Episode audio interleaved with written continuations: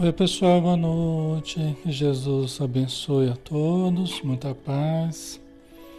Sejam bem-vindos, tá? Alexandre Camargo falando, aqui de Campina Grande. Vamos começar, né, pessoal? Já estamos na hora. Deixa eu só ver aqui como é que tá o som. E a gente começa. Opa. Pronto, vamos ver daqui.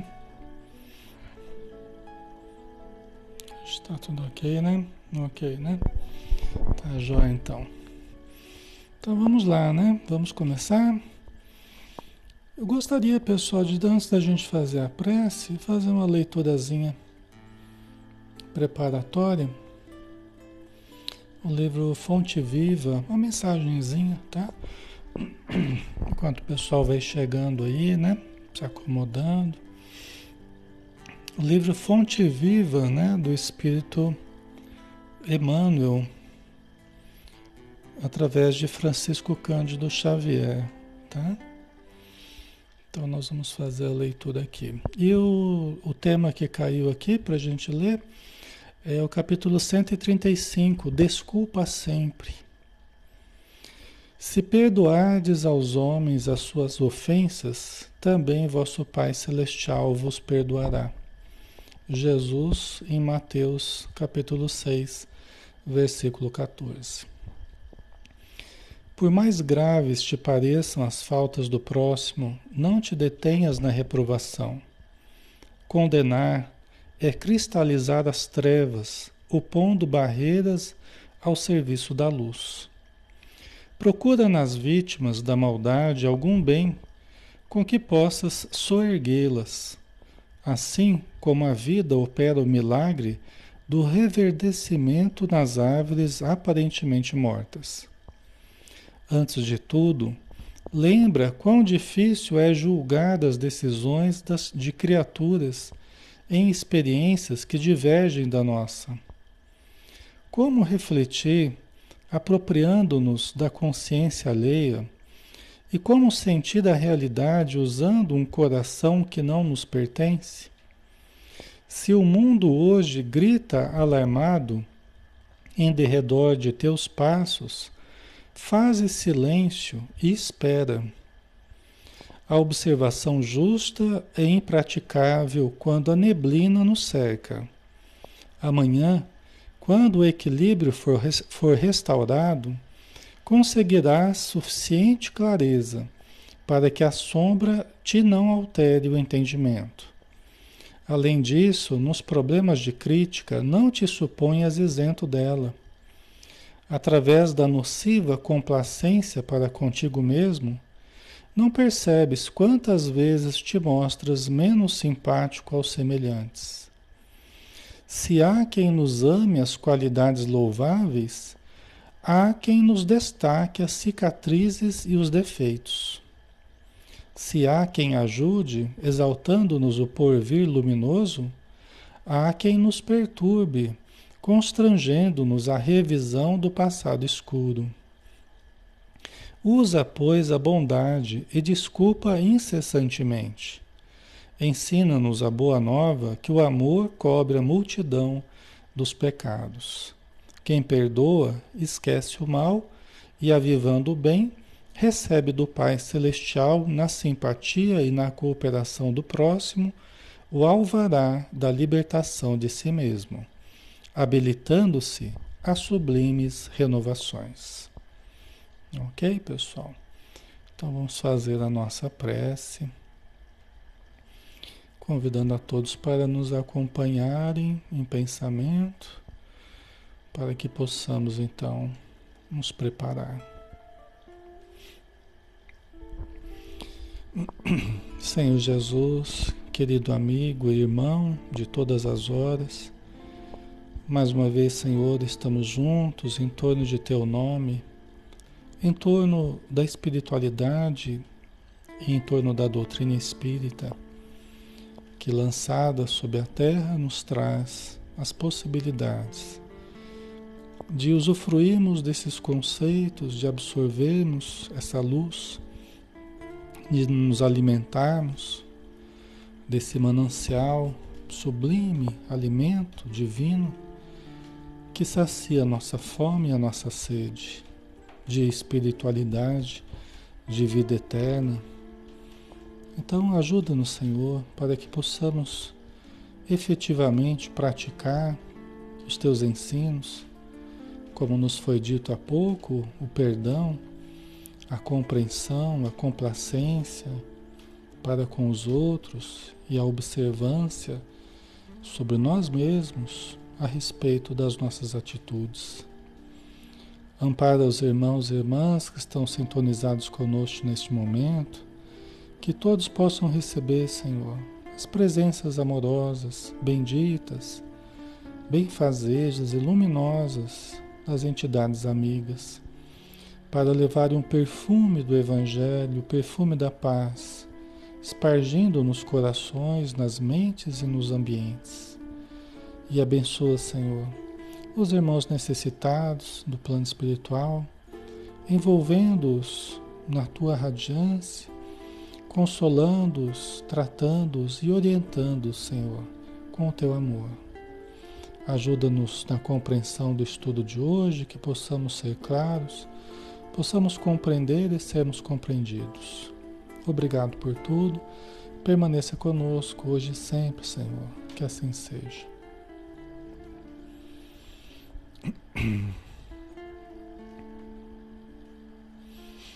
Muito bem, pessoal. Boa noite a todos novamente. Vamos iniciar, né?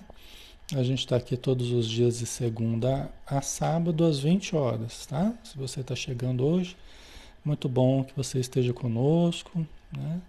É muito bom que você possa estudar conosco aqui de forma interativa e vamos começar, né? Todas as quintas-feiras a gente tem o estudo do, livro O Ser Consciente de Joana de Ângeles, Espírito, através da mediunidade de Divaldo Pereira Franco. É um estudo de autoconhecimento na visão espírita, né? Nós estamos no capítulo 9, que fala sobre a felicidade e o tópico é prazer e gozo. Né? Então, é, por último, a gente falava sobre isso aqui, né? Esse parágrafo que a Joana de Anjos nos trouxe, né? Assim, a felicidade tem a ver com a identificação do indivíduo com os seus sentidos e sensações, os seus sentimentos e emoções, ou as suas mais elevadas aspirações idealistas, culturais, artísticas, religiosas e com a verdade. Né? Então, aqui na busca da felicidade, ela estava nos dizendo, só fazendo um breve retrospecto, que vai ser importante para a sequência, tá? Das identificações que a gente tem com conteúdos, né? Com o que a gente se identifica, em que faixa que nós estamos predominantemente identificados. Porque aí nessa faixa em que nós nos situamos é que estará as nossas buscas, as nossas metas de felicidade. É onde a gente estará almejando a nossa realização.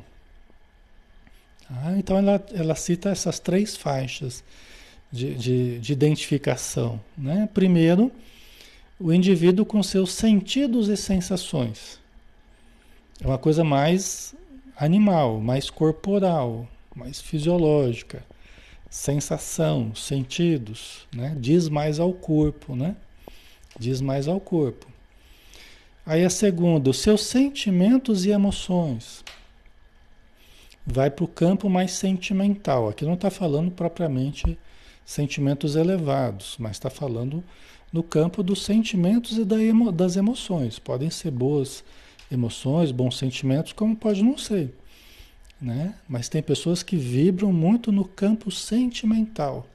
Deixam que os sentimentos tomem conta dela.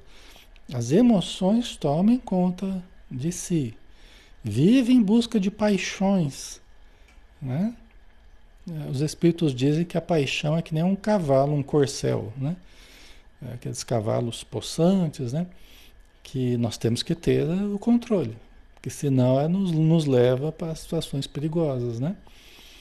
Mas a pessoa ela pode se colocar nessa faixa de sentido, de Sentimentos e emoções, meio desgovernados, né? Ou essa terceira fase, essa terceira faixa, né, das, das suas aspirações eh, elevadas, né, as aspirações idealistas, culturais, artísticas, religiosas e com a verdade. Suas mais elevadas aspirações. Se a gente for analisar, aqui ela está falando das três, das três áreas da mente humana. O primeiro nível, primeiro andar, o, os instintos. Os instintos, passado, os hábitos, os condicionamentos materiais, fisiológicos, sensações, o corpo, né? Todo o arcabouço que nós temos, né, evolutivamente falando, né? Então, a região do inconsciente, região dos instintos. Segundo, da, dos sentimentos e emoções aí, muito no campo do ego, né? Muito no campo do ego, que seria o consciente, o segundo andar, né? É, os dramas que a gente faz, né? As buscas irreais que a gente estabelece, né? As ilusões que a gente cria, as paixões que, que nos absorvem, né? Entendeu? E a terceira etapa é do, do, do superconsciente, né? Do terceiro andar. Tá? Que são as aspirações mais elevadas, idealistas, culturais, artísticas. E aqui não está dizendo que a cultura vai ser sempre elevada, ou que a arte vai ser sempre elevada, ou mesmo a própria o uso que a gente faz da religião vai ser elevado. Pode ser até bem, bem precário, né? Mas aí depende de como a gente está tratando os conteúdos, é, é, que possamos tratá-los de forma, desculpa, de forma elevada, né? Aqui ela está dizendo as suas elevadas aspirações idealistas, né? Então aqui no plano mais elevado, tá? Ok, pessoal. E a busca da verdade, né? Quer dizer, essa é nossa ânsia de encontrar a verdade, de, de, de esclarecermos-nos profundamente, né? Certo? Então tem esses três níveis aí. É um nível de ascensão, né? Do inconsciente para o consciente, para o superconsciente. Toda melhora é uma subida e toda subida exige esforço. Tá? Toda subida exige esforço. Aí ela vai separar cada um deles, cada uma dessas fases aí. Na fase dos sentidos, o gozo, o prazer, né, se transforma depois de fruído em insatisfação, ansiedade ou depressão. Certo? Então, quando a gente nós somos tão vorazes, né? Tão vorazes nesse campo material, tão vorazes nesse campo das sensações, quando nós nos situamos muito nesse campo, nessa faixa, né? As buscas de prazer, elas, é, é, a gente acha que elas vão proporcionar mais do que elas proporcionam de fato. Entendeu? A gente começa a depositar os nossos vazios, as nossas buscas de realização nessa satisfação de prazer baseado nos sentidos, e aí daqui a pouco, a gente, logo que a gente frui, a gente se vê de mãos vazias. Vive prazeres? Vive, mas logo em seguida frui a insatisfação, a ansiedade, a depressão. E quanto mais você busca, porque aí você se sente vazio, vai, eu tenho que buscar mais. Aí quanto mais você busca, né, mais você experimenta depois novamente a frustração, a insatisfação. Né, Fábio? A ilusão, né? Uma ilusão. São as ilusões da matéria. Né? E tudo diz assim, não, mas você tem que buscar mais, você tem que buscar apetrechos diferentes, você tem que buscar. né? a criatividade, você tem que usar tudo, né? Nossa imaginação é acionada para você experimentar tudo que for possível para você vivenciar os prazeres materiais, os prazeres dos sentidos físicos, é porque você não está fazendo direito. Aí você vai e no final das contas só exaustão, insatisfação, ansiedade, frustração, depressão. Tá? E aqui eu não estou dizendo que a gente não possa vivenciar prazeres materiais, né? na, na nossa vida material, prazeres corporais. Nós podemos e devemos, nós precisamos vivenciá-los, tá? faz parte. Né? Nós precisamos vivenciá-los. Só que quando a gente começa a transferir a nossa realização profunda, quando a gente começa a depositar nessa busca dos sentidos uma realização profunda, os sentidos não nos darão essa realização que a gente está ansiando. O máximo que vai proporcionar é alguns prazeres fugidios, agradáveis, gostosos, mas fugidios. Não vai passar disso.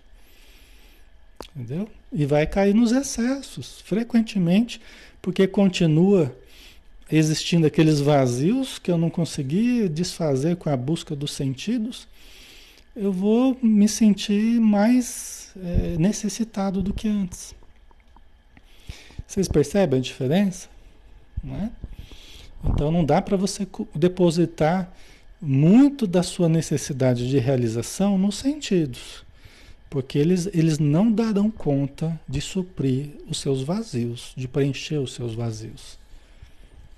Aí a gente cai na dependência dos outros, aí a gente cai nas várias dependências na dependência do sexo, na dependência da droga, da dependência do álcool, da dependência da adrenalina, da dependência. A gente cai nas várias dependências.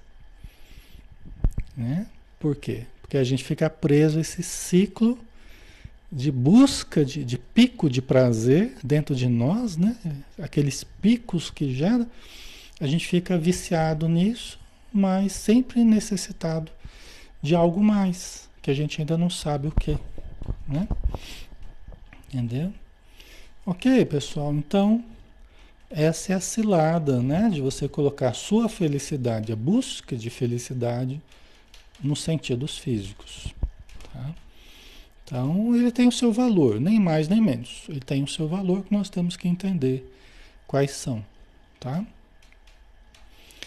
No período dos sentimentos, e está certo quem fala que é, nós estamos, na verdade, navegando nesses três, nessas três áreas aí, tá? Ora a gente precisa de uma, hora de outra, e nós somos chamados a equilibrar nesses três campos aí as nossas buscas, compreendê-los, né? administrar essas buscas e saber do valor de cada uma delas, né? No período dos sentimentos, o prazer derrapa em paixões possessivas que dão margem a tragédias e angústias logo estejam saciados. Então aqui não é apenas a questão do corpo, mas vai mais um pouquinho mais fundo a questão do sentimento, dos apegos a, a pessoas, né? Vai para o campo das paixões, né? De relacionamento, vamos supor, né? E é, dos vários apegos, né? As posses, as paixões possessivas. A gente começa a grudar nas pessoas e nas coisas, né? Transferindo para as pessoas e coisas a felicidade que nós não conseguimos achar. Então, acontece aquela situação, né? Eu, ao invés de eu me centrar, eu começo a achar a me identificar né, com a, a, a posse do outro. Eu só sou alguém se tiver você. Se não tiver você, eu sou ninguém. Eu não sou ninguém. Eu não sou ninguém sem você. É, quer dizer, está transferindo a sua identidade para a posse do objeto amado. Então é um sentimento, é, só que é um sentimento que está desvirtuado, né? É um sentimento que está caminhando para a patologia, certo? Que a gente precisa estar centrado na gente. Eu posso efetivamente amar alguém. E, e eu amar alguém é muito mais o que sai de mim em benefício do outro do que aquilo que eu fico dependendo do outro, né? É aquele sentimento, a ajuda que eu concedo ao outro, a compreensão que eu tenho com o outro, o carinho, a atenção que eu dou. Isso é amor que eu estou dando ao outro. Desde que não sufoque o outro, né? Porque às vezes você quer dar tanto carinho, tanta atenção que acaba sufocando, né? Acaba caindo justamente no, no exagero. Certo, pessoal? Então, nesse campo, né, do sentimento, do afeto, não é? O prazer nesse campo ele derrapa em paixões possessivas. A gente perde o rumo em termos de sentimento. Porque tem pessoas que acham erroneamente, né, equivocadamente, que todo sentimento é bom. Não, é sentimento, é bom. Não é assim. Né? Nós temos que entender os sentimentos, administrar os sentimentos de um modo bom, de um modo saudável, né? Mas podemos vivenciá-los de modo bem, bem patológico, tá? E acaba gerando tragédias, né? Crimes passionais, apegos enlouquecedores, ciúmes enlouquecedores. O ciúme é uma das é um dos, dos problemas, dos defeitos nossos, né? Dos problemas emocionais, psicoemocionais, que levam à loucura. Se nós não nos tratarmos, né? Pode nos levar à loucura. Tá? Então, as tragédias e angústias que logo estejam saciados. Quanto mais você tenta dominar o outro, mais infeliz você, você fica. Né? Porque a posse do outro, embora cause um certo prazer, né? Você, você dominar o outro, né? Pode ter um certo prazer é, no sentido de você se sentir acalmado um pouco, né? Que você está dominando a pessoa, está fazendo tudo o que você quer, vamos supor. Né? Só que isso não resolve o nosso problema fundamental, que é autodesenvolvimento, não é dominar alguém, não é subjugar alguém, entendeu? Então, o nosso problema fundamental é conhecermos-nos e desenvolvermos-nos. Né? Não é controlar, dominar o outro. É aprendermos a controlar a nós mesmos, a dominarmos a nós mesmos. Né? A compreendermos os desejos que temos, né? É separando o que é correto ou não, patológico ou não, ético ou não. Né? Então, certo? E aí começa a virar um, um problema sério, né? grave, emocional, que pode acabar em tragédia, né? É, quantas e quantas vezes a gente já ouviu falar, ah, eu não posso, eu queria separar do meu marido, mas eu não posso porque ele falou que se eu separar ele me mata. Quantas vezes eu já ouvi isso, né? Eu queria me separar do meu marido, mas eu tenho medo porque ele falou que se eu pedir a separação, ele me mata, ou ele se mata.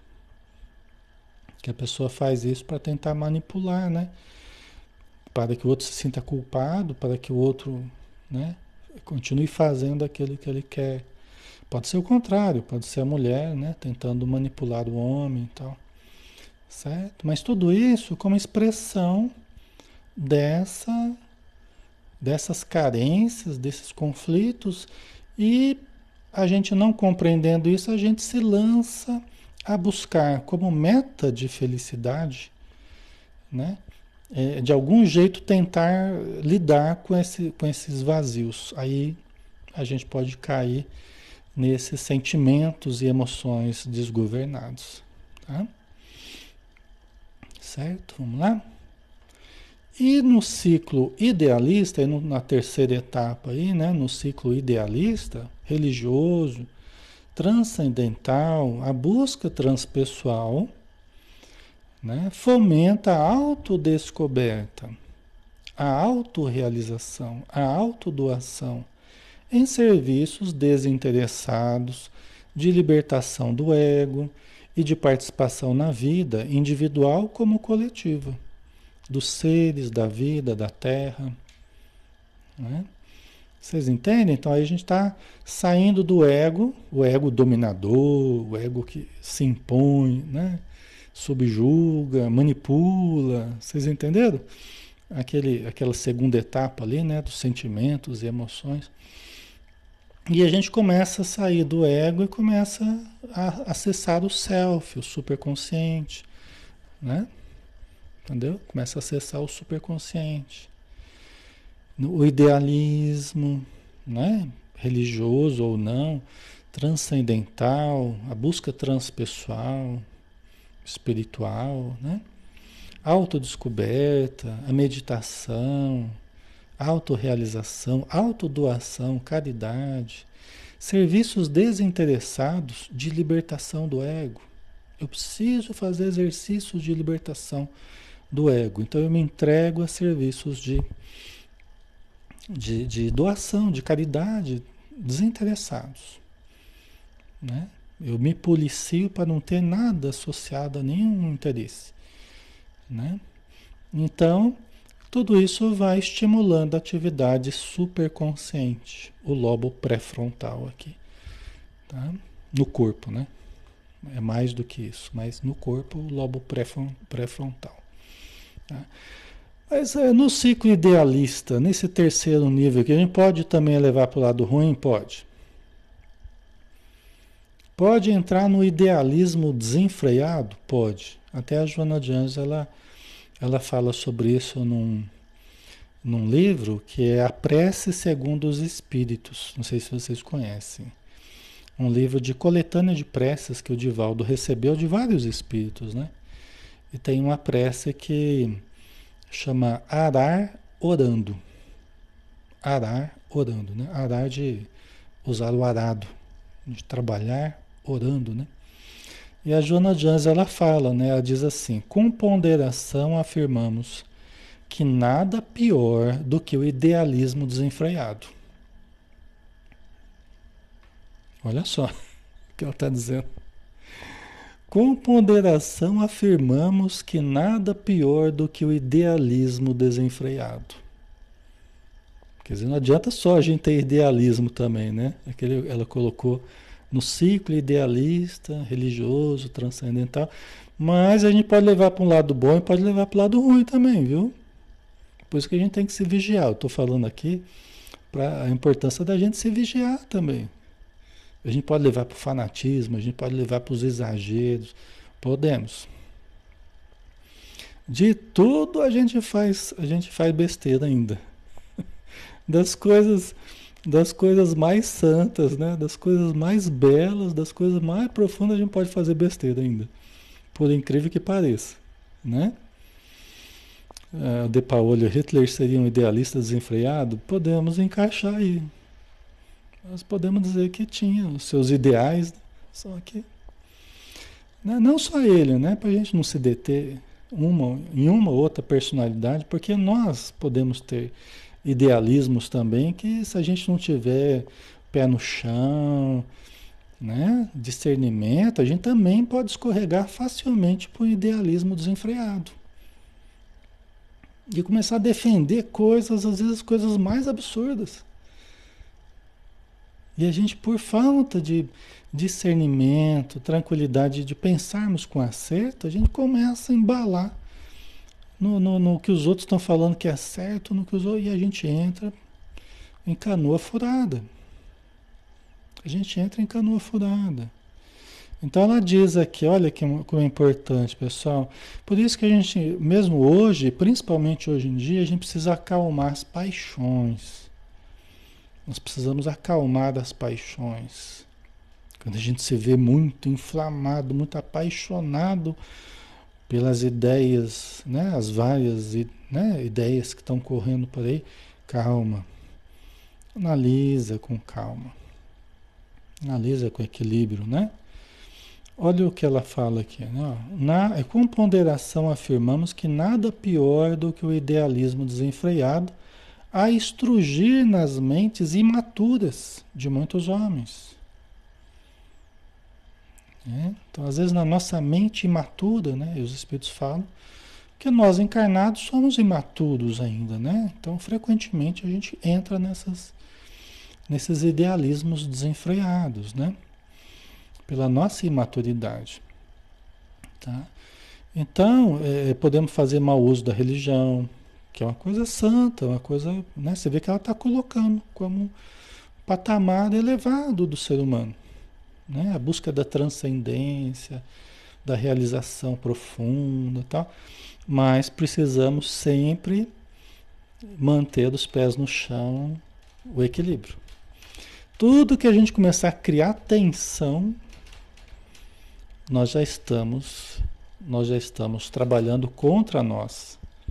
Nós já estamos saindo do, dos objetivos de sedimentar a paz dentro de nós. Todas as conquistas vão ser sedimentadas dentro de paz, sob a paz que a gente cultivar. Quando a gente começar a perder a paz dentro de nós e a, e a tensão se estabelecer, nós já estamos no caminho errado. Vamos voltar a nós. A gente está muito grudado em certas paixões, em certos pensamentos específicos. Vamos voltar para nós. Vamos orar. Vamos nos acalmar. Vamos refletir com calma. Vamos sair dessa atitude apaixonada porque a gente sempre faz besteira quando a gente entra nesse, nesse campo apaixonado aí. Tá? A gente precisa tomar muito cuidado.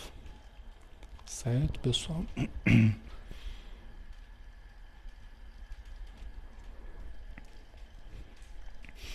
Ok. Então vamos lá, né? Então esse terceiro nível aí é um nível se nós soubermos trabalhar com ele, né? É um nível que pode nos trazer muitas conquistas boas. Tá? É o que Jesus colocou como o reino dos céus dentro de nós, o reino de Deus dentro de nós. É o que ele veio tentar instalar dentro de nós. É o amor, a compreensão, a compaixão, o equilíbrio, né? estimulando a atividade superconsciente. Tá? Essa busca é diferente da ambição de ser virtuoso, na qual mascara o ego e apresenta-o entregando-se a macerações que ocultam gozos patológicos. Então vamos dar uma paradinha aqui, ó. Olha que interessante, ó. Essa busca de, de elevação, essa busca de conquista interior, essa busca de transcendência, com equilíbrio, é diferente da ambição de ser virtuoso. Até a Joana Jones fala, ó, nós criamos uma nova ambição aí, né? Que está atormentando as pessoas, que é a ambição pela virtude. As pessoas estão atormentadas querendo ser virtuosas. Né?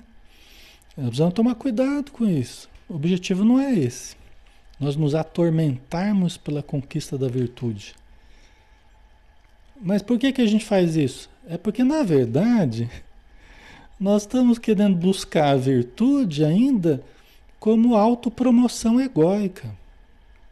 Quer dizer que não é só aquela busca elevada, ainda tem muito de ego aí participando dessa busca, né? Então a gente quer ser virtuoso para se mostrar para os outros.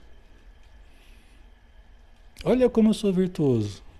Olha como eu perdoo. Olha como eu sou bondoso. Olha como eu sou. É totalmente um contrassenso, né? É um comportamento paradoxal, né?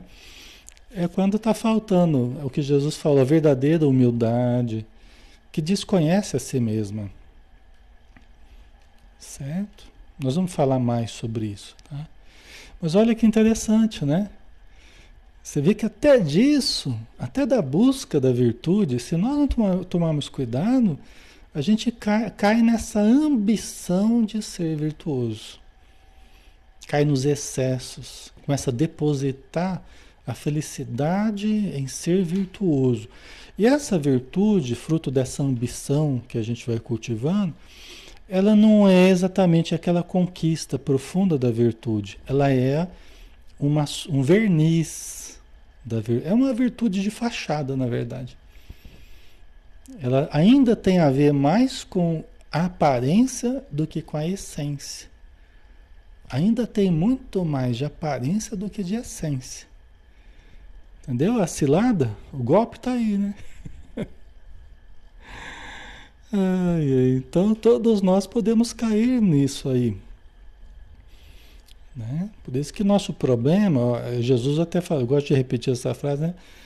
O reino, de, o reino de Deus está dentro de vós. Ele não vem com aparências exteriores. Né? Não procureis aqui e acolá, ele não vem com aparências exteriores. Não adianta a gente querer essa virtude de fachada para nos mostrarmos para os outros, né? para obter as vantagens dessa aparência de virtude, né? É, é, porque a coisa é mais profunda do que a gente está imaginando, tá? E o que que, o, o que que esconde isso? Ela está dizendo, ó, essa busca é diferente da ambição de ser virtuoso. O que que acontece nessa ambição de sermos virtuosos? Na qual mascara o ego, quer dizer, o que tem por detrás ainda é o ego, e apresenta-o entregando-se a macerações. O que, que é isso, maceração, Alexandre? É quando a gente quer aparentar humildade, e quando a gente quer aparentar simplicidade e tal, e a gente começa a se autodepreciar. Ah, é porque eu sou muito inferior, porque eu não mereço isso, eu não mereço aquilo, porque eu vou ter que ir para um brau mesmo, porque eu não sei o quê. Sabe, fica se macerando, se machucando, se autodepreciando para chamar atenção. Para chamar atenção. Ou seja, isso aí é a face oculta da vaidade.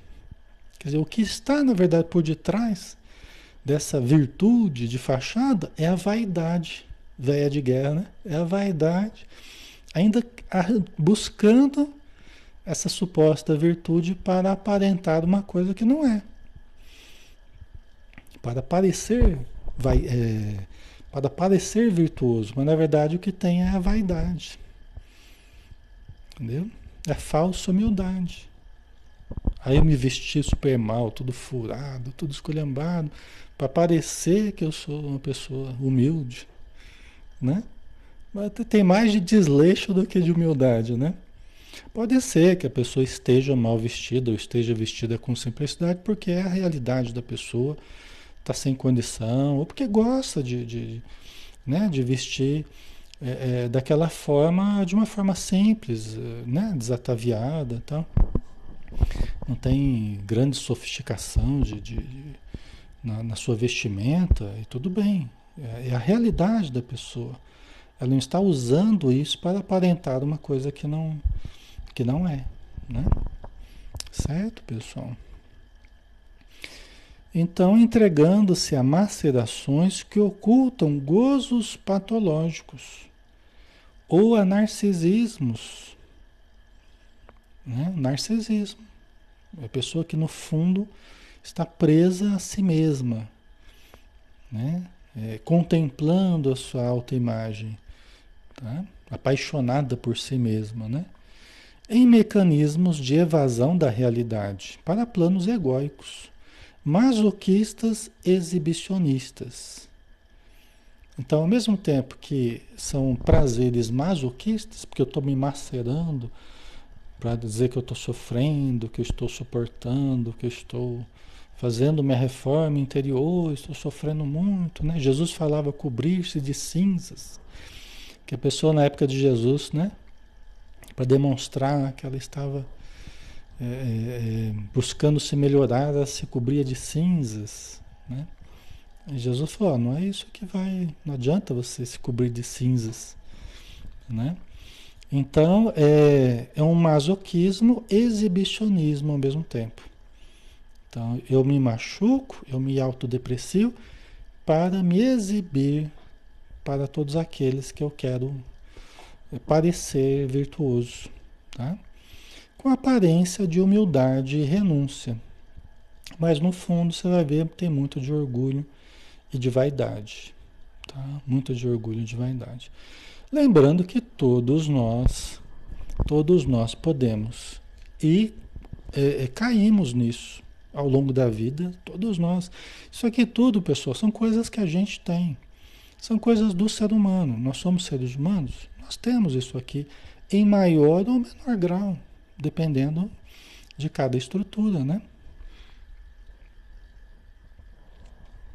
Não estamos falando de ninguém, nem apontando né, os erros de ninguém. Nós estamos falando de nós aqui, seres humanos. Entendeu? E o nosso ego, que ele, ele elabora esses, essas estratégias de falsa, falsa humildade, entendeu? Às vezes a gente entra na casa espírita, a gente entra no espiritismo, e aí eu já quero, eu aprendo que é muito valorizado a virtude, muito valorizada as conquistas, a reforma interior. Eu quero fazer, eu quero também ser uma pessoa assim.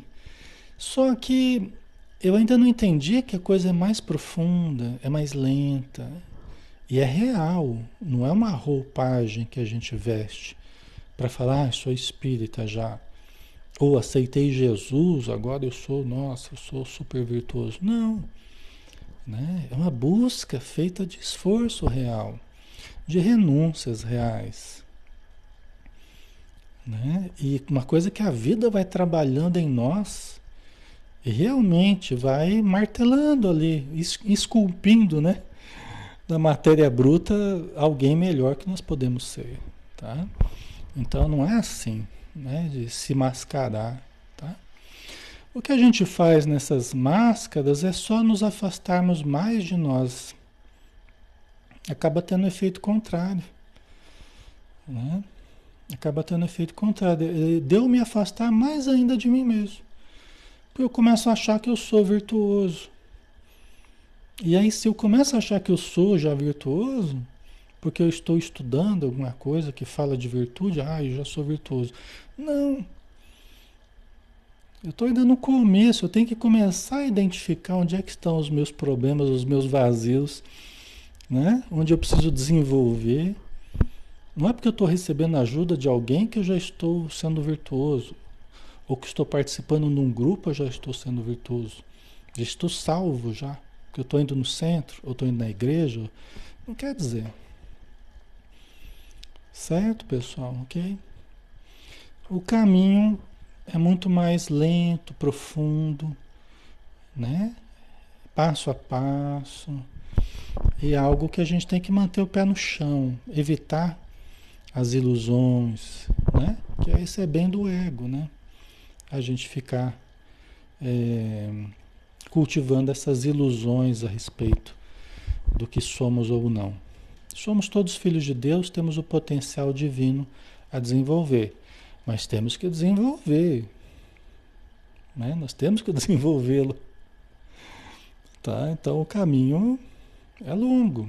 Então vamos trilhá-lo com calma, né? com vigilância tranquila, né?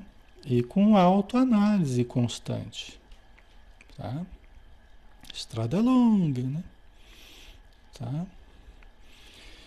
Quando reais, ó, quando essas virtudes são reais, né? Quando reais, essas expressões de virtude são ignoradas pelo próprio candidato à virtude, né? Em que são naturais.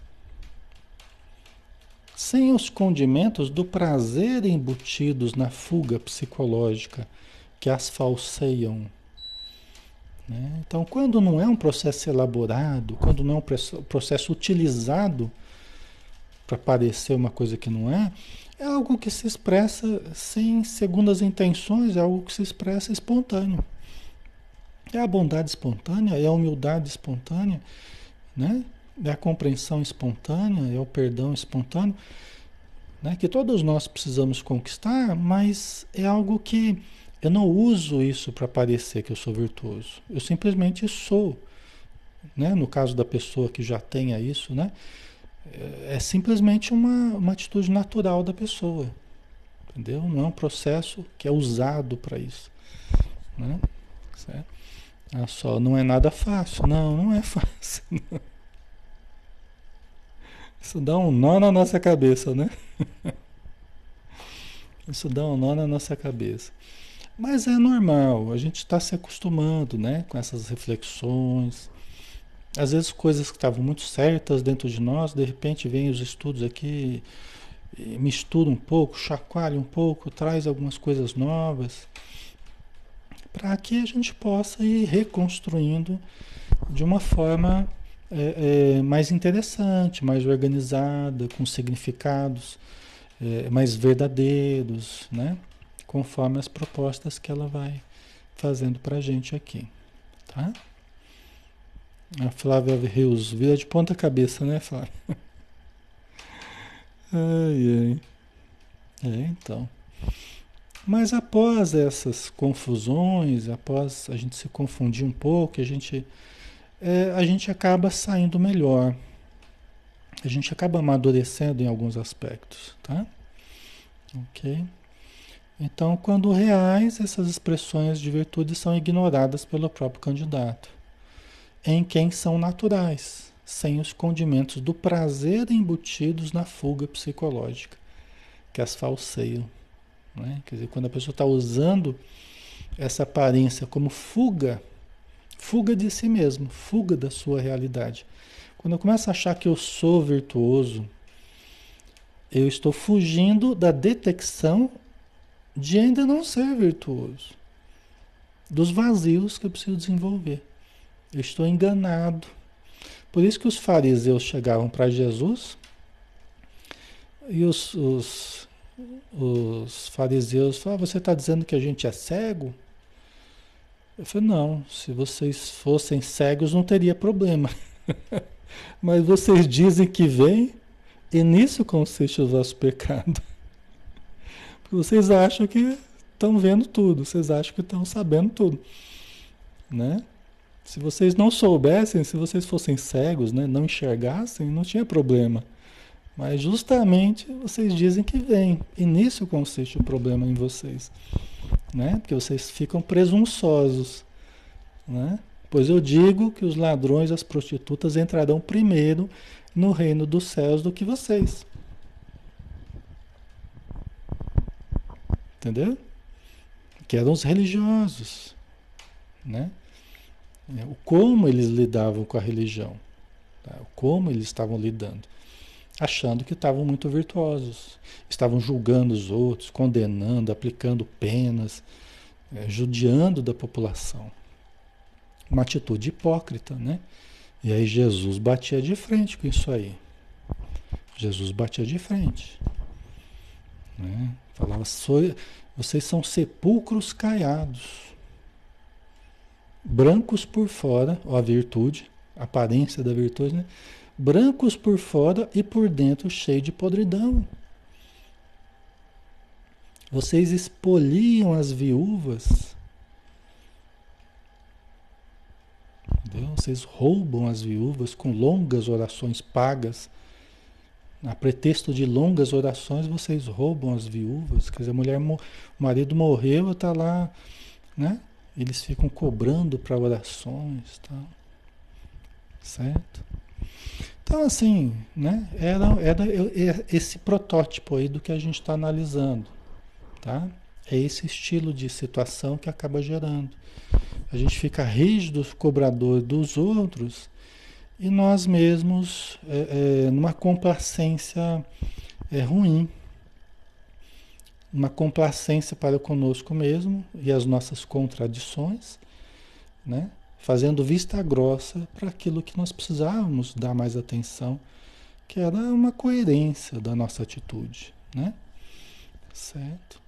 Então a gente vai é, se alienando, né? De nós mesmos, né? Daquilo que a gente deveria, deveria olhar para dentro de nós, tá?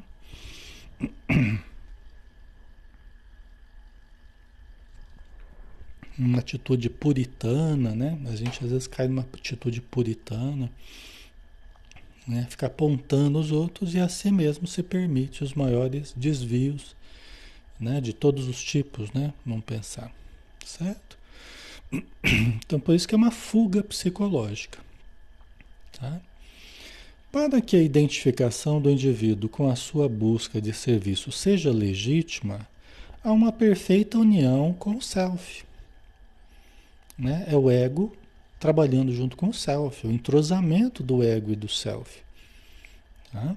De tal forma que não haverá diferença entre dar e receber, amar e ser amado, viver e morrer. Pode parecer forte, pode parecer estranho o que ela está dizendo, mas é a realidade. Uma tranquila, uma serena realidade. Né? Quando há um perfeito entrosamento do ego com o self, ou seja, o espírito com a matéria, o mundo de dentro e o mundo de fora, e a pessoa se ama, se conhece, seus defeitos, suas virtudes, mas ela está tentando se melhorar de forma legítima, né?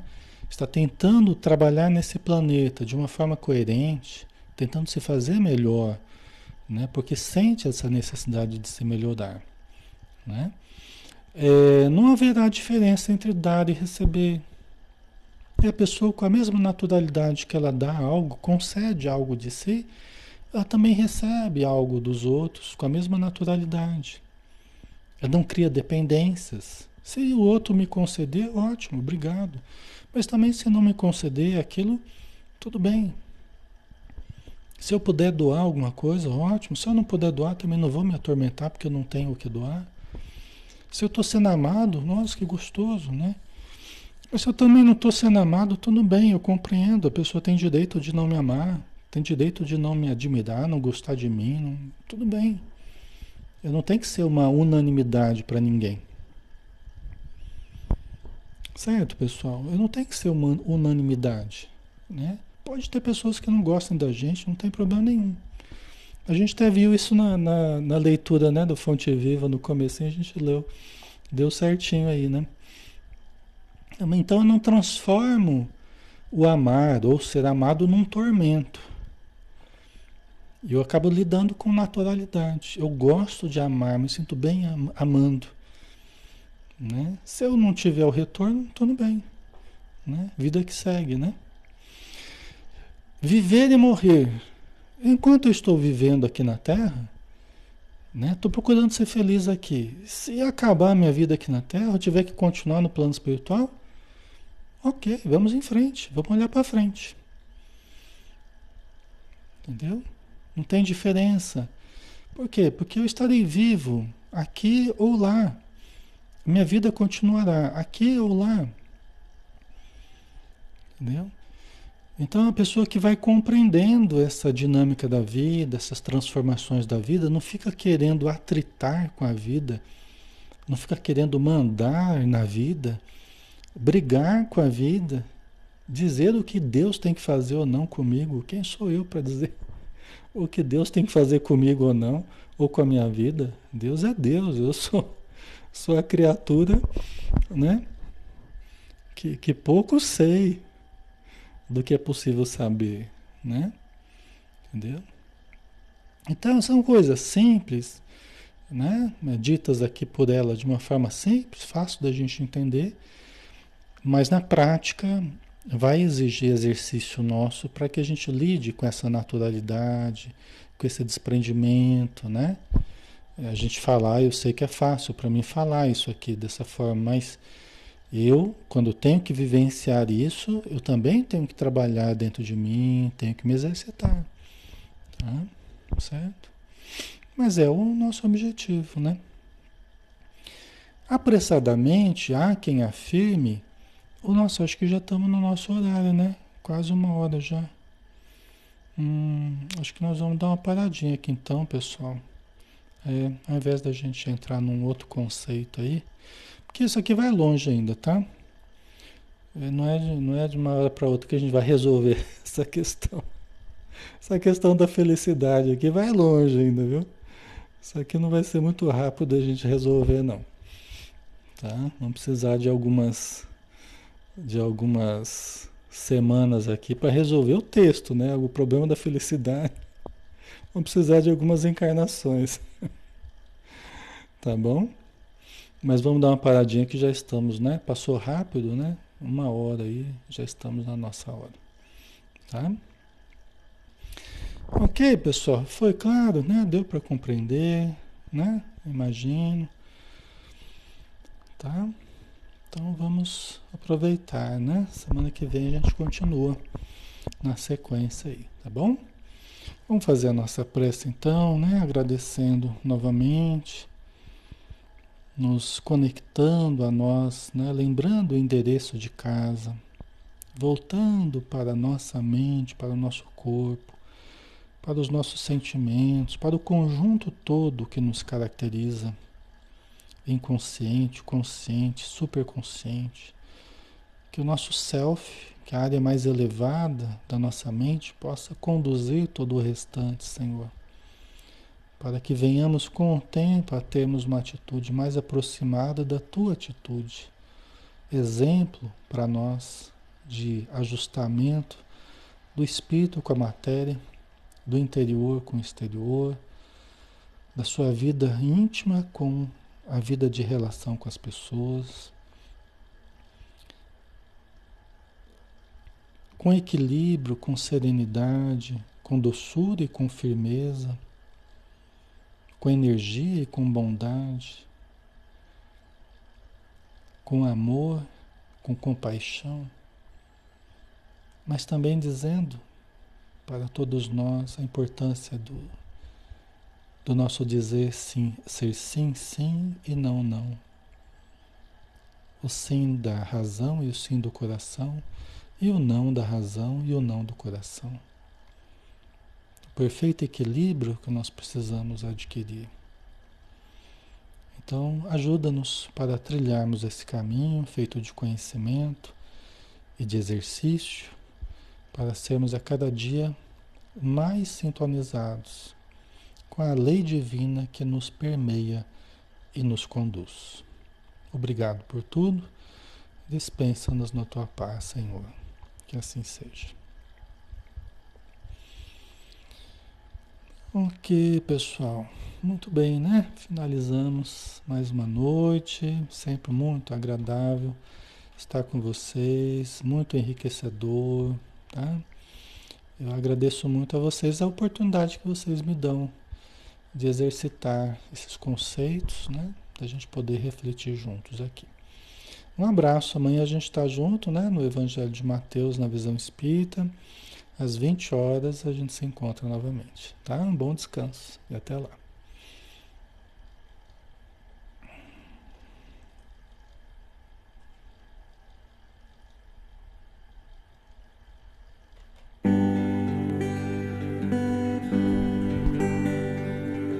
Mestre Jesus, do alto do monte ensinou, sua voz como um canto ecoou. Me ensine o caminho, Senhor, do reino de paz. Disse Jesus, bem-aventurado sois vós, o sal da terra, que brilhe a vossa luz, a luz do mundo. Bem-aventurados sois vós, os pobres de espírito Bem-aventurados sois vós que estáis aflitos. Bem-aventurados sois vós os pacíficos, que brilhe a vossa luz,